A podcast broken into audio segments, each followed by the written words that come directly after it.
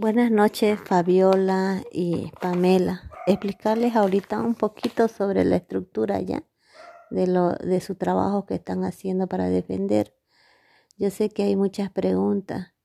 Ya, entonces empezamos desde poner un título, ¿no? A su, a su trabajo. Un título, ¿no? Realizando las prácticas o poniendo, ¿no? Ya, ya verán ustedes, ¿no? Sus conocimientos un título bonito que tenga ya.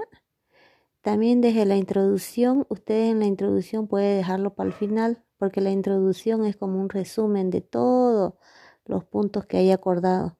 Ya es como pueden empezar hablando de la importancia de la belleza integral, quizás también un poquito de, de historia y de ahí empiezan ¿no? a decir ¿no? dónde, dónde elaboraron la, la práctica, con qué objetivo y van poniendo poquito a poquito en la introducción ya que ese abarca una hoja. Luego viene el lugar de la práctica, donde han, donde han realizado la práctica. Cada una pone su comunidad, porque fue ahí. Quizás si la práctica la han realizado en dos comunidades, escribe los nombres de las comunidades, donde están ubicados, a qué lado de Santa Cruz. Todo eso tiene que ir ahí, ¿ya?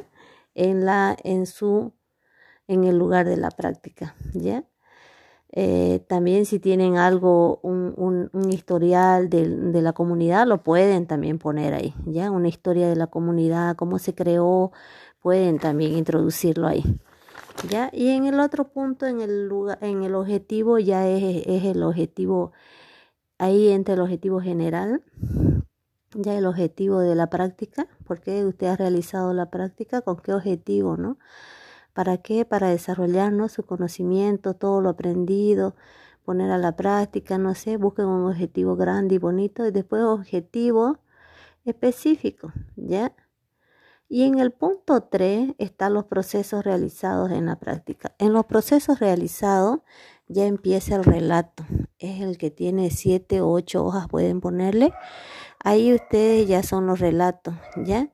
Es el relato, la, las experiencias quizás han vivido muchas experiencias haciendo la práctica, pueden poner experiencia uno, hablando, ¿no? Quizás han realizado maquillaje, maquillaje en mi comunidad, ¿no? Y la cuentan cómo la realizaron, a quiénes realizaron. Si tiene otra experiencia haciendo corte, pone también, ¿no? Experiencia dos, corte en tal sitio y quizás con una persona, ¿no? También la cuentan. Pueden contar hasta tres experiencias. Por eso este punto 3 es el más largo. Cuando cuenten su relato tienen que hacerlo con, con determinaciones pasadas, ¿ya? Con tiempo pasado. Yo eh, se realizó todo en tiempo pasado, ¿ya? Después también viene lo que es este materiales insumos, qué materiales han necesitado, han utilizado, ¿no? Todos los materiales que han ocupado en sus prácticas, ¿no? También en los costos, costos y servicios.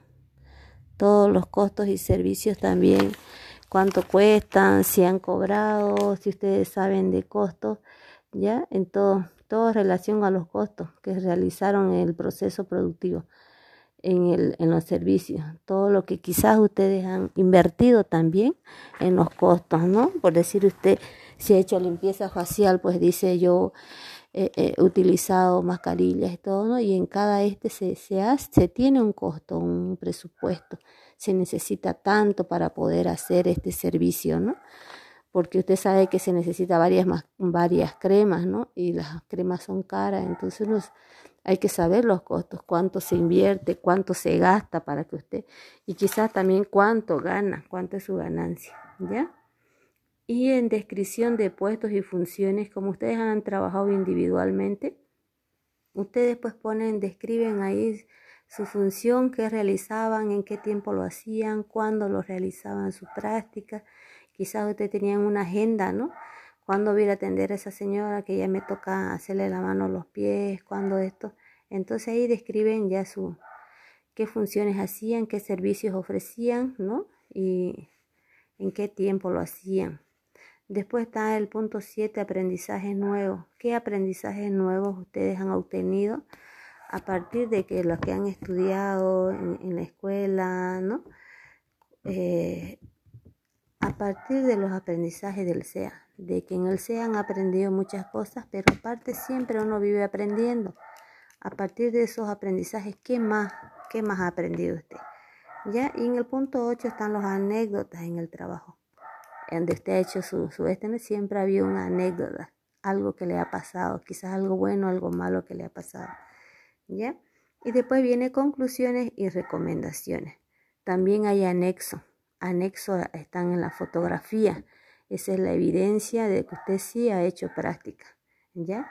Por eso en el proceso, en el punto 3 que dice proceso realizado, en el punto 3, como usted está relatando una experiencia uno, dice usted un día fui a tal lugar, a tal comunidad a hacer tinte a una persona y hice esto, lo otro, ocupé tanto, diagnóstico, todo lo explica, ¿no? Y así que por allá, así, usted quizás habla también las dificultades que ha tenido de que ahí no hay agua, pero usted se la ha visto, ¿no? Pero ha buscado solución a eso.